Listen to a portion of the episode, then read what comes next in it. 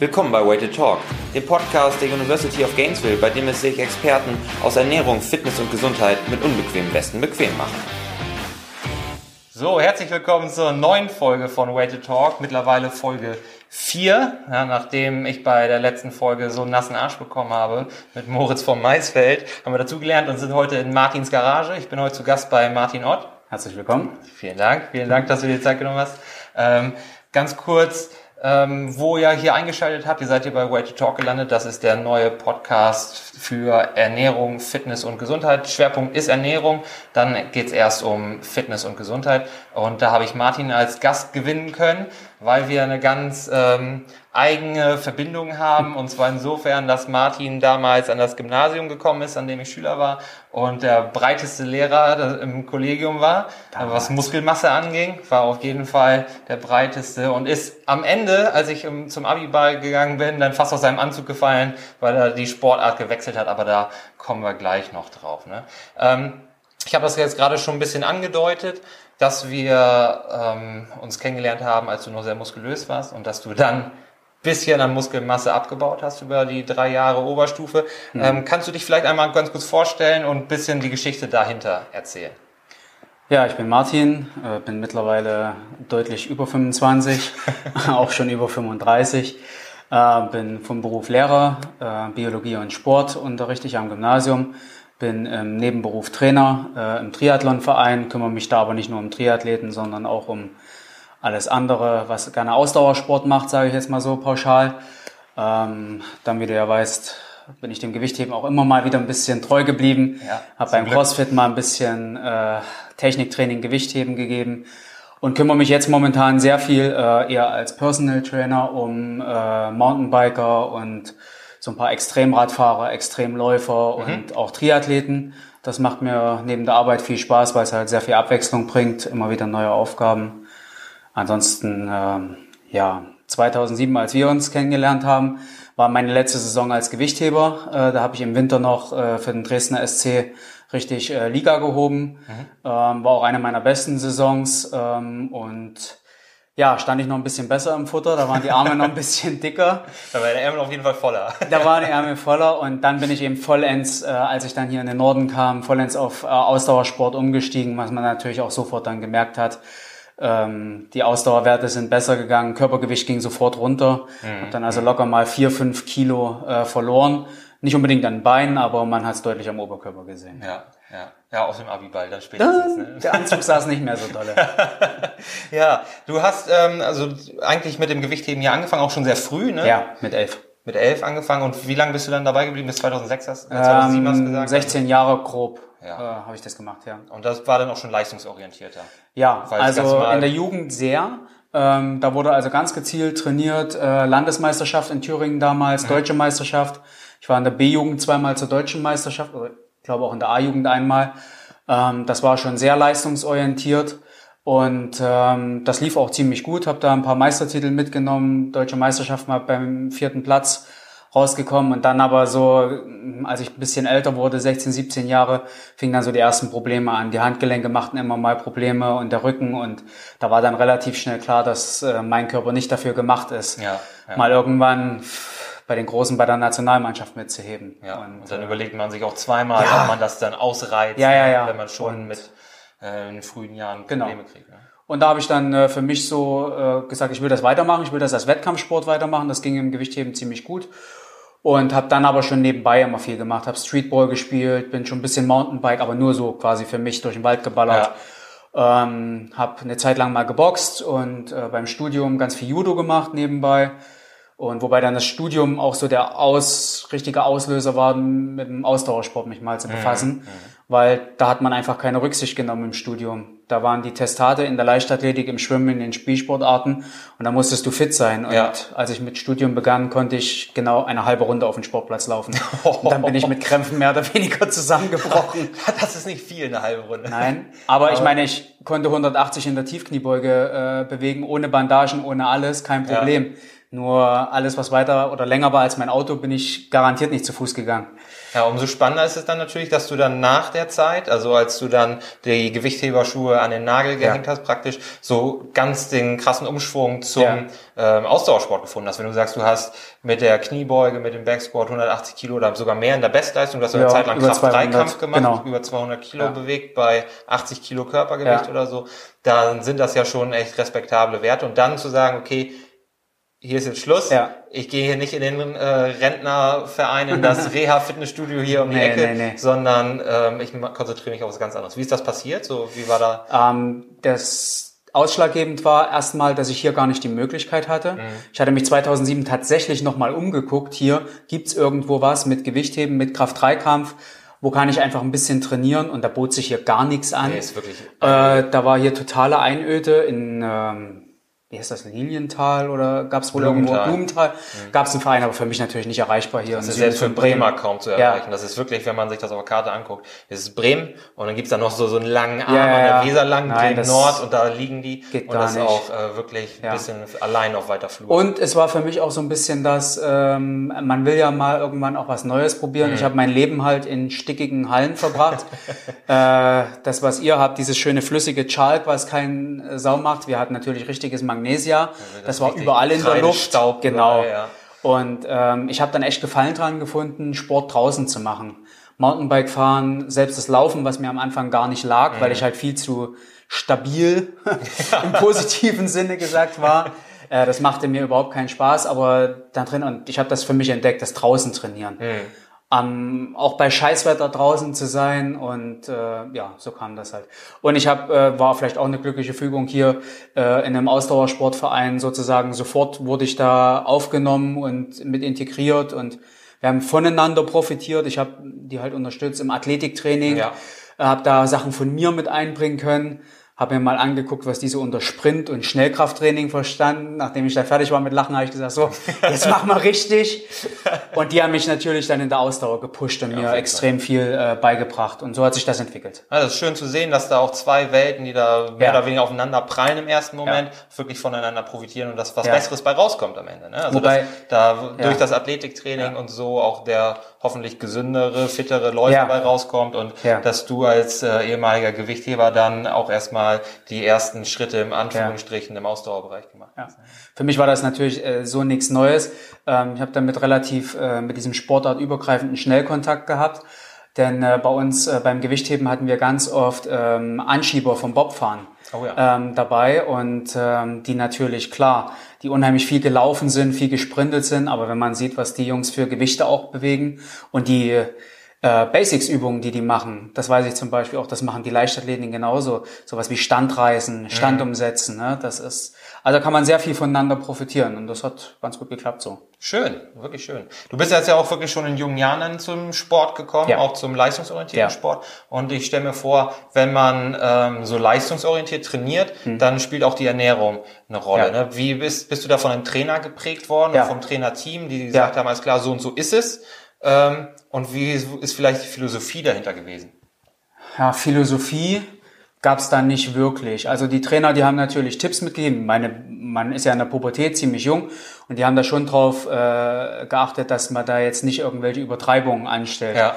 Ähm, die haben natürlich Tipps gegeben, haben gesagt, Mensch, seht zu, dass er viel Gemüse esst, seht zu, dass er möglichst viel Fleisch esst. Das ist natürlich klar, Muskelaufbau äh, muss dann natürlich sein. Und dann immer mal so der Hinweis, ähm, lass mal lieber die Schokolade weg. Das ja. ist nicht so toll, weil ganz schnell geht's beim Gewichtheben natürlich los, wenn du äh, im Wettkampfsport bist. Äh, es gibt die Gewichtsklassen. Und es ist natürlich sinnvoll, dann mit dem Gewicht auch zu spielen. Ja. Ne, das war also, das fängt schon im Alter von 12, 13 Jahren an. Du bist in der Gewichtsklasse und versuchst natürlich im Training die Gewichtsklasse zu überwiegen. Mhm. Meine Gewichtsklasse damals war ganz lange bis 64 Kilogramm. Und na klar, im Training wiegst du 65, 66 Kilogramm. Kannst natürlich natürlich härter trainieren, mehr trainieren. Und die letzten zwei Kilo, die werden dann eben so, ja, wie bei den Boxern quasi abgekocht. Ja. Bisschen Diät mal eine Woche. Das reicht im Prinzip mal ein bisschen runterfahren und dann dem Körper noch einen Liter Wasser entziehen und dann dann es muss ja nur auf der Waage einmal kurz stimmen, genau. 64,0 und dann mit isotonischen Getränken füllst du es wieder auf, mhm. dann hast du dann auch keine Leistungseinbußen. Also das spielte schon relativ zeitig eine Rolle, ja. ja. Okay, das ist ganz spannend. Weil gerade in dem Alter, wenn die äh, Wachstumshormone auch noch Ja. sprudeln, gerade bei den Jungs, da kann man natürlich auch wirklich einen Grundstein legen für eine weiterführende Fitness, die einen Ja. lange begleitet, wenn Ja. man es dann richtig macht. Oder man ähm, verpasst halt den Anschluss in Ja, dem Moment. Ne? ich hatte es immer gut. Ich habe äh, überhaupt keine Probleme gehabt, Muskelmasse zuzulegen. Das fiel mir total leicht. Also wenn dann, es waren teilweise auch taktische Entscheidungen damals schon, ne? wenn der Landestrainer dann kam und hat gesagt, puh Mann, deine Gewichtsklasse, die ist so stark besetzt. In der Gewichtsklasse höher, wenn du ein bisschen mehr Leistung bringst, stehst du deutlich besser da.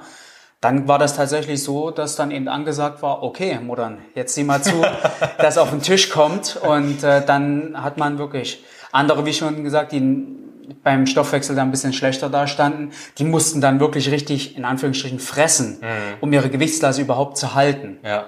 Für mich war es eher dann ein Problem, wenn ich mal so drei Kilo auch über meiner Gewichtsklasse war, die dann zum Wettkampf auch wieder runterzukriegen. Das war dann eher so meine Baustelle. Ja. Ich habe in der vorhergehenden in einer vorhergehenden Folge mit Tino einen äh, Podcast gemacht. Ähm, der war Boxer. Ja. Und der hat teilweise noch viel größere Sprünge. Ja, ja, ja. So acht Kilo Okay. oder so innerhalb von einer Ja. Woche oder Ja, so. Das war, und er hat sogar, ich glaube, er hat sogar gesagt, acht Kilo innerhalb eines Tages mal. Wo dann, das war dann wirklich schon ein sehr extremer Ansatz. Okay. Wo das auch alles, oder das Wassergewicht logischerweise Ja, war, ne? Wasser- und Mageninhalt, den man halt einfach nicht mehr vollgestopft hat. Das fehlt auch natürlich. direkt am nächsten Tag auf der Waage. Aber äh, es ist auch gut zu hören, dass da auch, weil ihr auch ein ähnliches Alter seid. Ja. Äh, Tino ist 36 und ähm, hat in Frankfurt oder Ja. äh, trainiert und äh, dass da auch einfach verschieden auch mit den Leuten umgegangen ja. worden ist. Und jetzt auch, äh, dass man nicht sagt, das ist eine Generationssache. Das, das Ja. war damals deutlich, deutlich härter, sondern Ja, dass da auch die Trainer sich unterscheiden. Und dass es bei dir auch ein moderaterer Ansatz war, Ja. auch von den Trainern her. Ähm, der einen nicht so ausgebrannt hat wahrscheinlich. Das mag natürlich sein, diejenigen, die dann also quasi um die deutschen Meistertitel mitgekämpft haben, die die Norm hatten für Europameisterschaften. Bei denen sah das natürlich dann schon ein bisschen anders aus. Mhm. Und ähm, ja, die Sache mit dem Abkochen, das ist auch ähm, abhängig von der Gewichtsklasse. Ja. Jemand, der in der Gewichtsklasse in den niedrigen bis 56 bis 60 Kilo, da ist nicht so viel Luft. Ne? Da Ja. reden wir um drei, vier Kilo. Ich weiß von Leuten, die in der Gewichtsklasse bis 85 Kilo zum Beispiel gestartet sind, die sind im Training tatsächlich auch mit 90, 91 Kilo ähm, da gestartet und mussten dann natürlich sehen, Dass dass das runtergeht. ja. Wobei beim Gewichtheben, das, wenn man das äh, übertreibt, das richtig mit Leistungseinbußen dann Fall. auch einhergeht. Auf jeden Fall, dass das merkt man Ja. auch so schon, wenn man ähm, so als Hobbysportler wahrscheinlich auch Ja. sich nicht ausreichend ernährt. Vielleicht fällt einem das gar nicht so auf, weil man weiß gar nicht, was da noch drin wäre. Ja. Aber das ist auch was, was ich mit äh, Kunden von mir sehe, die zum Ernährungscoaching Mhm. kommen und die deutlich weniger essen als eigentlich sollten. Wenn man das dann mal ein bisschen qualitativ aufwertet und Ja, die. Kalorien ein bisschen hochwertet, wie dann die Leistung wirklich sprungweise oder sprunghaft ansteigt. Ja, Ja, das ist äh, cool zu sehen. Ähm, und dann bist du ja vom Gewichtheben, vom Kraftsport zum Ausdauersport gekommen. Oder beziehungsweise auch noch einen Schritt vorher. Du bist dann ja auch in der frühen Jugend jetzt so geprägt worden von dem Trainer. Ähm, Fleisch essen, Gemüse essen, Mhm. Schokolade in Maßen oder vielleicht besser sogar mal darauf verzichten, je nachdem, wie nah der Wettkampf war. Mhm. Wie hat sich das denn verändert nach hinten raus, als du schon älter warst? War da, waren da die Vorgaben genauer, konkreter von dem Mhm. Trainer oder war, bist du so aufgebaut worden als Athlet, ähm, dass du das Wissen hattest, um dich dann selbstständig ähm, so zu ernähren, wie es gepasst hat? Ähm, ja, also da war ich dann größtenteils auch auf mich allein gestellt, ähm, schon während des Studiums und auch so während des Abis, weil mein Trainer damals wegging. Ähm, und es waren zwar immer Trainer da, aber äh, die haben uns das quasi mehr oder weniger auch selbst überlassen, wie ernsthaft wir das betreiben wollen. Äh, den Druck hat man sich dann mehr oder weniger selber gemacht. Ja. Ne, weil man wusste eben, okay, wenn ich was erreichen will bei einer Landesmeisterschaft, bei einer deutschen Meisterschaft, dann muss ich eben in der und der Gewichtsklasse starten und die und die Leistung bringen. Und damit hat sich das, die Frage, wie man daran geht, im Prinzip von selbst ergeben. Ja. Ne, den Druck hat man sich selber aufgebaut. Und ähm, mir ist es von Jahr zu Jahr, also je älter ich wurde, umso schwerer gefallen, das mit dem Gewicht ähm, zu handeln. Ach, wirklich? Ja, also in der Jugend war das relativ einfach noch, ähm, äh, aber dann ja, wurde das für mich immer irgendwie schwerer, muss ich sagen, weil dann natürlich auch gerade im Studium zum Beispiel der Tagesstress, da hast du dann nicht immer Zeit, wirklich äh, genau zu gucken, sondern dann rennst du eben beim Bäcker vorbei, krallst dir noch schnell irgendwie ein Brötchen und weiter geht's. Äh, das ist natürlich, wenn man so als Schüler oder so, da hat man natürlich das Einfache. Ja, das stimmt. Und ja, was ich natürlich auch gemerkt habe, ähm, so was das Thema äh, Körperfett angeht, wenn man einmal sich was angefressen hatte, sozusagen in der Off-Season, wo keine Wettkämpfe waren, dann wieder richtig in Form zu kommen. Je älter man wird, desto schwieriger wird das. Ja. Und das merkt man auch mit Mitte 20 schon. Ja, das, das stimmt. Da werden dann wirklich die, äh, wenn der Stoffwechsel so langsam ähm, Ja. an Fahrt verliert, dann fallen einem da die Pfunde wirklich nicht mehr so schnell Ja. ja, und man muss natürlich immer wieder, um, um dann runterzukommen, immer größere Reize setzen. Das war Ja. zumindest mein Empfinden so, dass es mir, also jedes Jahr musste ich irgendwie mir noch mehr Gedanken machen, wie ich jetzt wieder auf mein Wettkampfgewicht komme. Ja, und da gibt's ja auch verschiedene Theorien zu, dass der Stoffwechsel, je häufiger man so Diätzyklen Ja. fährt, dass der sich immer besser anpasst, Ja. weil das, das Grundverlangen deines Körpers ist ja, dich erstmal am Leben zu halten. Ja, ja. So, so Bauchspeck ist Lebensversicherung. Ja, das sicher. sollte erstmal da bleiben. Und wenn es dann darum geht, ähm, dass du immer wieder eine Diät machst und dein äh, Kalorienbedarf absinkt, weil du weniger wiegst und so weiter, dann merkt sich der Körper das Ja. und merkt sich diesen Setpoint und es fällt einem schwerer dann beim nächsten Mal noch wieder drunter zu kommen, beziehungsweise Ja, man muss, wie du schon sagst, die Anstrengung irgendwann verdoppeln wird Ja, und das wächst ins Unermessliche. Und das ist auch das, was viele Leute, die eben eine langjährige Erfahrung haben, mit vielleicht sogar fehlgeschlagenen Diätversuchen, was denen so irgendwann um die Ohren fliegt. Es wird einfach von Mal zu Mal schwerer Ja. und der Jojo-Effekt von Mal zu Mal Genau. gravierender. Ne? Ähm, dann bist du übergegangen vom Kraftsport zum Ausdauersport. So. Wie hat sich da die Ernährung verändert? Äh, als erstes Mal war ich total froh, weil ich ja mit Raus ähm, aus der Halle mit dem ganzen ja. Kreidestaub. Erstens das und zweitens auch, ähm, weil ich ja ähm, in Dresden wurde ich ziemlich gut aufgenommen äh, von den Radsportlern. Die haben mich in die Jugendgruppe gesteckt, weil das waren auch die einzigen, mit denen ich natürlich mithalten konnte. Zumindest solange die Straße noch flach und eben war. Und äh, dann waren natürlich Radausfahrten mal eben unter der Woche auch nachmittags vier Stunden. Und am Wochenende bin ich dann mit Freunden äh, von Dresden aus sind wir ins Erzgebirge gefahren. Und da wurden auch mal sechs oder sieben Stunden Radfahren. Und es war der Himmel auf Erden, weil ich natürlich mit meiner Masse, ich habe so viel Energie verbrannt und ich konnte essen. Ich konnte essen und äh, ich esse total gerne Pasta. Ich, also Spaghetti mit grünem Pesto, das ist genau mein Ding. Und äh, da machte das auf einmal nichts mehr aus. Ne? Ich habe Stück für Stück Gewicht verloren und habe aber gefressen wie so ein Scheunendrescher. Ja. Und äh, wenn man dann fünfmal, sechsmal die Woche auf dem Rennrad sitzt und da Kilometer abspult, aber auch da gewöhnt sich der Körper relativ schnell dran. Auch da ist eine Gewöhnung und du merkst dann, okay, jetzt geht's Gewicht gar nicht mehr runter. Und da muss man dann schon aufpassen. Und, Ja, kommt ja auch ähm, dazu, dass, dass du stoffwechselaktive Masse verlierst, also Ja, Muskeln, natürlich. Muskeln Ja, abbaust. ja, genau. Körper braucht weniger Kalorien in Ruhe. Ja, ja. Und dann plötzlich ist das, was mal im Defizit war, dadurch, dass Ja, der ja. Kalorienbedarf so runtergeht, plötzlich irgendwie äh, das, das ähm, Erhaltslevel, ne? Genau. dass du da einfach gar nicht mehr abnehmen Genau. kannst, rein Ja. physikalisch. Ne? Ja, das ist ähm, natürlich auch gut, dass man dann Wagenladung voll Spaghetti essen Das darf. war ein Traum. Also würdest du auch sagen, dass sich in der Ausdauersport, äh, im Ausdauersport vor allem auch das Verhältnis verschoben hat zwischen Kohlenhydraten, Fetten und Proteinen? Oder Ja. ist es einfach, dass, dass die, die Mengen in dem Moment was anderes Ja, äh, ich mache mir jetzt als Ausdauersportler, wenn ich jetzt mich tatsächlich auf große äh, Rennen vorbereite, wenn ich ähm, Mountainbike-Marathons fahre in Alpen oder so, oder als ich im Triathlon sehr aktiv war, habe ja bis zur Halb-Ironman-Distanz auch Triathlon betrieben. Halb Ironman, das heißt Ähm, halb zwei Marathon? Kilometer, zwei Kilometer schwimmen, 90 Radfahren, Halbmarathon laufen. Ja. ja so Ähm, rum, ich ja. mache mir jetzt viel mehr Gedanken darum, deutlich weniger Kohlenhydrate zu essen, weil eben die Belastung im Wettkampf rein über den Fettstoffwechsel läuft. Mhm. Ja, die Kohlenhydratverstoffwechslung ist quasi nur noch ein Turbo, den ich mal ab und zu ziehen kann. Ähm, aber bei einer Wettkampfdauer von fünf bis acht Stunden, das sind so die Wettkämpfe, die ich mache, läuft eben alles über Fettverbrennung. Ja. Äh, Das Training ist natürlich daraufhin ausgerichtet und ich mache mir jetzt oder muss mir jetzt viel mehr Gedanken machen. Ich muss viel proteinreicher noch essen, muss schauen, dass ich ähm, wenig Kohlenhydrate zu mir nehme, muss das mit den Trainingseinheiten auch abstimmen. Selten, dass ich mal Kohlenhydrate vor Trainingseinheiten zu mir nehme, sondern also wirklich nur dann, wenn es brutal hart wird. ja. Also wenn die Intensität sehr Ähm, Genau, hoch wenn ist die, oder die, Inten- das Volumen. Intensität. Ja, Da geht es nur um die Intensität. Genau. Wenn das Volumen hoch ist, wenn ich am Wochenende sage, komm, wir machen eine äh, Ausfahrt mit dem Rad, 120 Kilometer, wir sind vier Stunden unterwegs, dann ist es nicht selten, dass ich dann zum Frühstück gar keine Kohlenhydrate esse. Mhm. Hat natürlich auch was mit dem Hungergefühl, weißt du ja selber. Morgens, wenn ich dort Toastbrot mit Honig esse, dann falle ich nach einer halben Stunde mit dem Hungerast vom Fahrrad. Ähm, und deswegen morgens äh, Rührei, Käse dazu, oder irgendein ganz ballaststoffhaltiges Müsli oder sowas, dann ist das schon eher was für mich.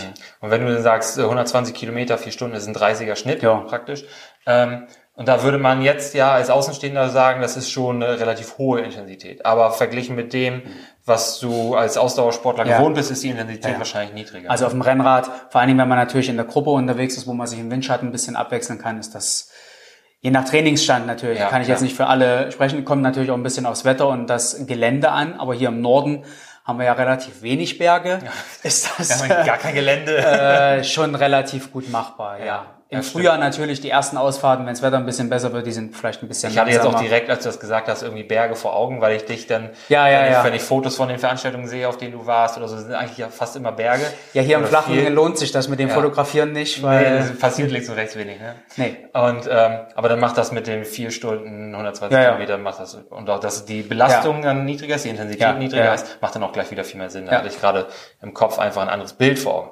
Ähm, das ist auch ganz spannend, finde ich, wenn du sagst, dass du eher fettreicher, proteinreicher Ja. bist, weil wenn man vom Ausdauersportler ausgeht, dann kennt man die Pasta-Partys. Ne? Ja. Dann, dann weiß man die Leute oder hört man häufig, die Leute hauen sich am Vorabend oder am Vorvorabend langsam schon Mhm. die Kohlenhydratspeicher richtig voll, versuchen da eine Übersättigung hinzukriegen, Genau. dass die Speicher praktisch überquellen, damit Ja. man da wirklich draus zehren kann. Aber du hast eben auch schon gesagt, es hängt von der Intensität ab und wir wissen ja mittlerweile auch, dass bei je höher die Belastung ist, je höher die Intensität ist, desto mehr wird der Kohlenhydratspeicher angezapft, Mhm. äh, anteilig mehr und desto weniger der Fettspeicher und je niedriger die Intensität ist, desto mehr kehrt sich das irgendwann um, Genau. dass viel Fett genutzt wird und gleichzeitig nur wenig Kohlenhydrate. Ja. Ähm, Du hast es eben auch von der Dauer ein bisschen abhängig gemacht, ne, wenn das deine 5, 8 Stunden Rennen ja, sind. genau. Ähm, wie sieht das aus, wenn du kürzere Dauern machst? Ist das dann ähnlich, weil du so auf Fettverbrennung angepasst bist? Oder hast du, wenn du sagst, okay, ich laufe jetzt mal nur den Halbmarathon, Ja. ohne das Fahrradfahren, ohne das Schwimmen dazu Ja. oder einen 10 Kilometer Lauf, Ja. ernährst du dich dann anders? Ja, da würde ich dann natürlich tatsächlich, äh, weil die Belastungsdauer, gehen wir mal vom 10-Kilometer-Lauf aus, ich bin, gehöre nun eher leider zu den schlechteren Läufern. Also ich brauche da schon so 42 Minuten ungefähr, wenn ich mal halbwegs in Form bin. Und das ist natürlich eine Belastungsdauer. Ähm, da greift der Körper dann natürlich gerne auf die Kohlenhydrate zurück. Und äh, wenn ich mich auf einen 10-Kilometer-Lauf vorbereite, im, im Training Intervalle laufe von 1000 Meter Länge, von 400 Meter Länge, bei den 400ern versuche ich halt richtig ins Laktat reinzurennen. Ah, Das ist eklig. Das das tut ist auch nicht weh. lustig, nein. ähm, aber das sind Trainingseinheiten, vor denen würde ich dann zum Beispiel gezielt Kohlenhydrate, Mhm. leicht äh, verdauliche Sachen äh, zu mir nehmen. Und also vor einem 10-Kilometer-Lauf, da kann man das äh, schon machen. Da würde Ja. ich vorher mit ein bisschen Abstand Kohlenhydrate, und das sind auch zum Beispiel Veranstaltungen, wo ich vorher gerne mal mir schon ein Gel, ähm, 10 Minuten vorm Wettkampf, wo du also eine Mischung zwischen Glucose, Fructose und ähm, Mineralsalzen gesagt, hast. genau, Und ähm, genau. Und bei allem, was dann länger ist, selbst beim Halbmarathon schon, da wäre ich mit solchen Sachen wieder vorsichtig, weil aufgrund der hohen Stoffwechselrate müsste man dann, wenn man es durchzieht, natürlich im Wettkampf nachschieben. Weil, also für meine Halbmarathonzeit, Stunde 40 oder so, da reicht das, was du hast, nicht aus. Ne? Ja. Da müsstest du dann unterwegs tatsächlich ein, zwei Gels noch nachschießen, was viele ja aber auch machen. Ja, ja, das, das sieht man ja häufig, ne? dass ja. man auf den ähm, Ausdauer-Events dann nachher auf der Strecke über diese Gelpackung sieht Ja. oder so. Was anderes nimmt der Körper ja gar nicht an. Du brauchst ja nicht probieren, äh, beim Laufen durch die Erschütterung und äh, dadurch, dass der äh, ganze Verdauungstrakt ja gar nicht gut durchblutet wird, Genau. brauchst du nicht anfangen, irgendeinen trockenen Riegel reinzufuttern. Damit kann dein Körper gar nichts, ja, oder noch ein gekochtes Ei reinschieben oder so. Das wird gar nichts. Nein, äh, Gels natürlich al- alleine von der äh, Konsistenz her, ein Schluck Wasser dazu. Und dann ist natürlich äh, das ganz genau aufbereitet, dieses Verhältnis Glucose, Fructose, so dass es der Körper sehr schnell aufnehmen kann. Und ähm, ich glaube, Galaktose spielt da auch noch eine Rolle. Also es sind immer ganz verschiedene. Ja, genau. Sachen Also ich äh, meine auch, dass man, ich kriege es nicht ganz zusammen, aber ich glaube, dass man bis zu 90 Gramm Zucker pro Ja. Stunde verstoffwechseln Ja, ja, kann. genau. Und dann sollen das so 60 Gramm. Glucose, 30 Gramm Fructose Genau. maximal. Und das wird dann häufig in diesen. Drinks oder in den Gels auch Genau. so dosiert, dass man das dann Genau. über die Stunde genau voll kriegt. Ne? Wenn man, äh, wenn man die, von denen wir ja ganz weit weg sind, die Hochleistungssportler mal anguckt, Ja. die Marathonläufer, die knapp über zwei Stunden laufen, äh, bei denen ist die gesamte Ernährung nur flüssig und man darf es aber gar nicht ähm, verkennen. Die nehmen trotzdem ziemlich viele Kalorien da zu sich während so eines Marathonlaufs. Ja. Aber was anderes außer flüssige Form geht da eben gar nicht, weil es der Körper gar nicht, äh, das kommt ja nie im Darm, wo ja äh, die Resorption der Kohlenhydrate Genau. stattfindet. Passiert ja gar nicht. Genau, wenn ich da, wie du schon sagst, ein Ei und ein Stück Brot dann noch zwischendurch esse. Oder, Käsewürfelchen. oder selbst eine, eine wenig reife Banane, Ja. die ja, Ja. deutlich mehr Stärke und viel weniger Zucker Genau. hat. Die braucht einfach viel zu lange im Magen, bis die mal in den Darm kommt, Ja. wo dann die Resorption stattfindet, wie du schon gesagt hast, die Aufnahme ins Blut, Ja. bis es dann mal in den Muskeln kommt, das rennt vorbei. Ne? Und im schlimmsten Fall hast du noch Bauchschmerzen gehabt zwischen. Bei Bananen muss man ja sowieso vorsichtig sein, wobei es gibt, weißt du ja selber, es gibt Wissenschaftler, die sagen so, andere sagen so. Äh, mein Kenntnisstand ist aber der, dass gerade bei den längeren äh, Belastungen, bei denen man viel schwitzt, viel Natriumchlorid äh, eben Ja. verliert, ne, viel Kochsalz, dass dann das Natrium-Kalium-Verhältnis im Darm einfach nicht mehr stimmt, weil Ja. Bananen sehr viel Kalium enthalten. Und es hat schon nicht wenige gegeben, die dadurch äh, mal ganz schnell im Dixie verschwinden mussten, Ja. weil sie eben irgendwie drei halbe Bananen gedacht, oh Mensch, Kohlenhydrate und schön weich, kann ich gut kauen, kann ich schlucken. Ja. Stimmt ja auch. Muss man dann aber fairerweise dazu sagen, man müsste eben im selben Atemzug dann auch Salz irgendwie zu sich nehmen, Genau. damit dieses im, im Darm das Verhältnis weiter stimmt. Und das ist ja auch was, was viele isotonische Sportgetränke, die man im Handel kriegt, die billigen Ja. isotonischen Sportgetränke, völlig vernachlässigen. Die haben zwar sechs bis neun Gramm Zucker Ja. pro 100 Milliliter, was sie prinzipiell isotonisch macht, aber kein Salz. Ja. Und ähm, da müsste ja Salz drin sein, wie Genau. du schon sagst, Natriumchlorid, weil das schwitzen wir hauptsächlich aus. ist gar nicht so sehr das Magnesium, das das Problem ist, dass wir die Krämpfe kriegen, sondern Fehlbelastung und Salzmangel. Ja. Und wenn wir dann äh, Natriumchlorid eben aufnehmen in Form von isotonischen Sportgetränken, ist das gut und wichtig, aber viele haben es eben gar nicht. Oder wenn du nur Ja. Bananen isst, weil du sagst, da Genau. ist Kalium drin, Kalium drin, dann äh, reicht das eben nicht aus, um äh, auch Krämpfe auszuschließen oder so. Ich kann dir von einem Sportler erzählen, den ich im Winter betreut habe. Der hat den äh, sogenannten, ähm, äh, der hat einen Brockenlauf mitgemacht, wo er von Göttingen im Februar hoch auf den Brocken gerannt ist, 90 Weit ist? Kilometer. 90 Kilometer. Ja, äh, auch ein Querfeldeinlauf, also ganz wenig nur auf Straßen und äh, im Winter natürlich klar durch den Schnee, das muss dann eben sein. Und ähm, nachdem ungefähr die Hälfte äh, weg war, was ja schon die Marathondistanz ist, das erste, worauf der sich an den Verpflegungen immer gestürzt hat, die hatten dort einfach grüne Gurke in Scheiben geschnitten und Salz drauf gemacht. Und die Läufer haben sich da so drauf gestürzt, weil der Körper merkt das natürlich. Ne? Ja. Selbst im Winter unter den Klamotten, du schwitzt, du verlierst einfach unheimlich viel Natrium. Und äh, das denkt man, die würden sich jetzt auf süße Sachen und dass sie Kalorien. Nein, die wollten wirklich alle erstmal Salz haben. Ja. Ja. Das war ganz, war ganz interessant, ja. Ja, das ist echt, echt spannend auch zu sehen, auf was, wie der Körper da Ja. intuitiv drauf reagiert. Ja. Mhm. Ne?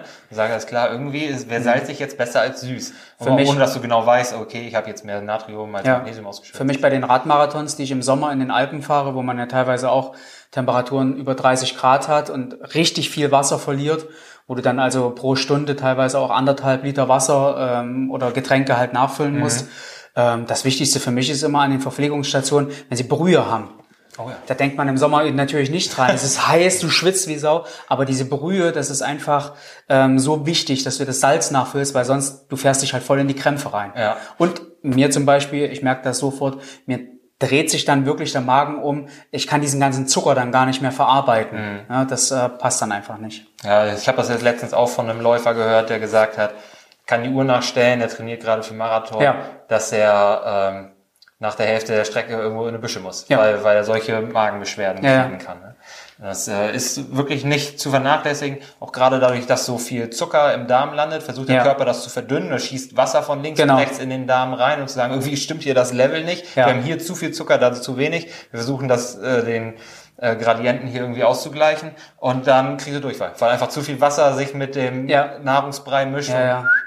Abfahrt. Ja, es kursieren da leider noch zu viele so sogenannte Binsenweisheiten. Ne? Ja. Dann, äh, wenn du viel läufst, dann musst du eben auch viel Zucker essen und so und am besten noch Traubenzucker, Dextro Energy, äh, Dextro Energy oder sowas mitnehmen. Das ist natürlich klar. Wer sich auskennt, der lässt davon die Finger. Ja, genau. Das ist ganz wichtig. Ähm, ich finde jetzt gerade noch, wir haben jetzt gesprochen über kurze Distanzen und Ja. lange Distanzen und darüber, dass du für lange Distanzen, das ja mehr dein Schwerpunkt ist, Ja. ähm, vermehrt auch den Fettstoffwechsel eben Ja. trainierst. Ne? Das heißt, du isst vor dem Training keine oder sehr wenig Kohlenhydrate, damit du auch direkt mit möglichst leeren Kohlenhydratspeichern startest. Und den- Nein, nein, nein, die sollen natürlich schon voll sein. Also Okay. ich gucke das natürlich schon. Aber ähm, ich möchte natürlich, das, das Training richtet sich auch danach aus, dass der Körper halt so effizient wie möglich Fett verstoffwechselt. Ja, dass man eben äh, nicht in den Hungerast reinfährt und dass man eben für die Situation, wo es dann im Rennen drauf ankommt, wenn mal eine richtig starke Steigung kommt oder wenn eben mal eine Attacke gefahren wird, dass man dann eben sozusagen die Kohlenhydratspeicher in der Reserve hat Ja. und nochmal den Turbo oben draufsetzen kann. Ah, okay. Ich habe äh, mich auch jetzt vermehrt schon von Leuten gehört, die trainieren gezielt auch für kürzere Distanzen. Ja. Erstmal den Fettstoffwechsel, mhm. ähm, damit der effizienter genau. läuft. Ja. Und dann Erst im späteren Verlauf des Trainingszyklus konzentrieren die sich mehr auf den ja. Zuckerstoffwechsel, genau. auf die höheren Intensitäten, um den Körper auch da effizienter zu machen. Aber ja. dieses Hintergrundrauschen, der, ja, der ähm, effiziente Fettstoffwechsel, der über lange Distanzen auch wirklich die Energie bereitstellt, dass der ganz, ganz wichtig ist und dann kommt erst das die höhere Intensität. Das Prinzip der klassischen Periodisierung. Ja. Ja, jemand, der eben im Frühjahr oder im Sommer äh, auf einer beim Triathlon zum Beispiel die Sprintdistanz 750 schwimmen, 20 Rad, 5 laufen, das sind äh, die die richtigen Cracks. Das ist für eine Sache von einer Stunde. Ja. Und äh, selbst in meiner Kategorie äh, Sportler eine, eine Stunde 15 oder sowas. Und da fängst du wirklich im Herbst an, im Winter machst lange Läufe, zwei Stunden, machst Radausfahrten, drei, vier Stunden, ja. damit dieses, was du als Hintergrundrauschen sozusagen, ne, dass der Fettstoffwechsel schon erstmal auf einem sehr hohen Level ist und dann kann ich eben on top dann noch mit einem richtig ja. gut trainierten Kohlenhydratstoffwechsel einen draufgeben. Ja, ja, sehr schön. Ich finde, da sind viele wichtige Punkte vor, äh, dabei, die man auch eben so als Hobbysportler ja. mitnehmen kann, ne, was wir jetzt hier besprochen haben. Wenn wir jetzt, wir sind nähern uns auch schon langsam dem Ende, wenn du jetzt ähm, jemanden hast, der zu dir kommt und mhm. auch in deiner Form als Trainer, als Coach sagt, mhm. okay Martin, was ist denn dein Tipp, den du mir gibst für, für ein gesundes Leben? Ne? So wenn du jetzt nur einen mhm. Tipp geben kannst. Es, es muss jetzt nicht sein von dem, was wir jetzt gerade besprochen haben, okay. sondern generell, was wäre so dein Tipp für jemanden, der zu dir kommt, der berufstätig ist ja. und sagt, alles klar, was ist das, was die eine Sache, die ich machen soll, um gesünder zu leben? Selber kochen. Selber kochen. Ja. So wenig wie möglich verarbeitete ähm, Produkte, Lebensmittel. Mhm. Ähm, das ist so das, was ich immer wieder sage. Also im Prinzip, so wie Oma gekocht hat. Ja. Das ist immer das, wo ich sage, wenn man wirklich gesund leben will, dann ist das der Einstieg zumindest, dass man selber kocht, dass man unverarbeitete Lebensmittel nimmt und sie selber verarbeitet. Mhm weil man weiß natürlich, was drin ist. Und ähm, es ist bei, wenn man normale Lebensmittel, wenn ich Gemüse mit Fleisch kombiniere und vielleicht mit Kartoffeln kombiniere, ähm, dann komme ich nie auf diese sehr unglückliche Zusammenstellung, dass ich zum Beispiel aus Geschmacksgründen sehr viel Fett mit sehr viel Zucker kombiniere. Ja, ja. Das ist in verarbeiteten Lebensmitteln so, sonst würden sie ja nicht so lecker schmecken. Auf jeden Fall. Und ähm, dafür gemacht, dass du mehr kaufst, ne? Eben. Und äh, es schmeckt ja auch, kann man ja gar nicht in Abrede stellen. Hat natürlich auch teilweise was mit der Konservierung zu tun. Aber ähm, selber kochen, Lebensmittel selber verarbeiten, das ist für mich immer der erste, der erste Punkt. Schön. Cooler Tipp. Finde ich auch ganz wichtig, weil auch dabei jeder Verarbeitungsstufe, die so ein ja. gefertigtes Lebensmittel ähm, ja hinter sich bringen muss, bevor es mal bei dir auf dem Teller landet, ja, ja auch jedes Mal wertvolle Bestandteile verloren ja. gehen. Ne? Ob das jetzt äh, Mikronährstoffe sind, die durch Pasteurisieren, also durch das Erhitzen, um es äh, haltbar zu machen, ja. verloren gehen oder so. Oder die Lagerdauer alleine. Da geht ja immer noch mal richtig was bei drauf, was man eben durchs frische Kochen vermeiden kann. Finde ich einen super coolen Tipp. Hat mich sehr gefreut, dass du dir die Zeit genommen hast, ja. Martin. Wenn wir jetzt Leute haben, die hier im niedersächsischen Flachland unterwegs sind, die irgendwo südlich von Bremen trainieren und sagen, ich würde auch ganz gerne mal aufs Fahrrad ja. und auch gerne mal die Laufschuhe schnüren, wo kann man dich denn erreichen? Wenn die sagen, ich brauche noch einen Trainer, weil alleine hier äh, in Pferden oder weiß der Henker, ja. wo die rumgondeln, da werde ich nix. Also jemand, der mit dem Ausdauersport zum Beispiel äh, anfangen will, der jetzt ein Rennrad gekauft hat und sagt, irgendwie alleine, das macht ja auch keinen Spaß, dem würde ich gar nicht den Weg zu mir empfehlen, weil ich momentan auch leider ausgebucht bin. Ich kann, das Problem. Ich, nein, ich kann, kann wirklich, äh, ja. ich mache das ja nur nebenbei. Ja, ne? Ich ja. habe ja einen richtigen Beruf. okay, ich bin Lehrer, ja, ja, ja, ja. Ähm, nein, also das Erste, was ich jedem raten würde, schließt euch einem Verein an. Im Verein findet man Leute, die Ahnung haben. Meistens haben die ausgebildete Trainer und ähm, man trifft dort auf Gleichgesinnte, man unternimmt was zusammen, das äh, auch so von den sozialen Kontakten ja. her. Und ähm, obwohl Ausdauersport, Mara beim Marathon stirbt jeder für sich, aber ich sage mal, so ein Training zusammen zu machen, zusammen zum Wettkampf zu fahren und sowas. Also ich würde jedem erstmal empfehlen, irgendwie gucken, wo in der Umgebung gibt es einen Verein mhm. und da erstmal reingucken.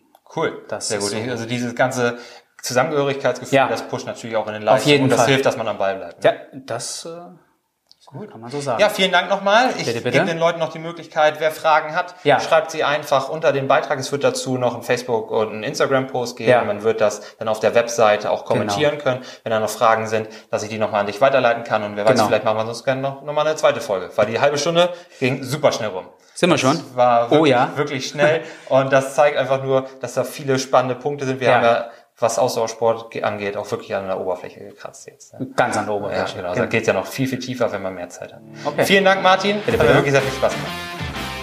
Diese Folge wurde unterstützt von Pretotech. Wow, das war richtig viel Input. Dir ging das zu schnell? Keine Angst, besuch einfach den zugehörigen Blogpost auf universityofgainesville.com, um alle wichtigen Punkte nochmal nachlesen zu können. Folge uns außerdem auf Instagram und Facebook, um immer wieder spannende Tipps rund um Ernährung, Fitness und Gesundheit zu bekommen. Bis bald!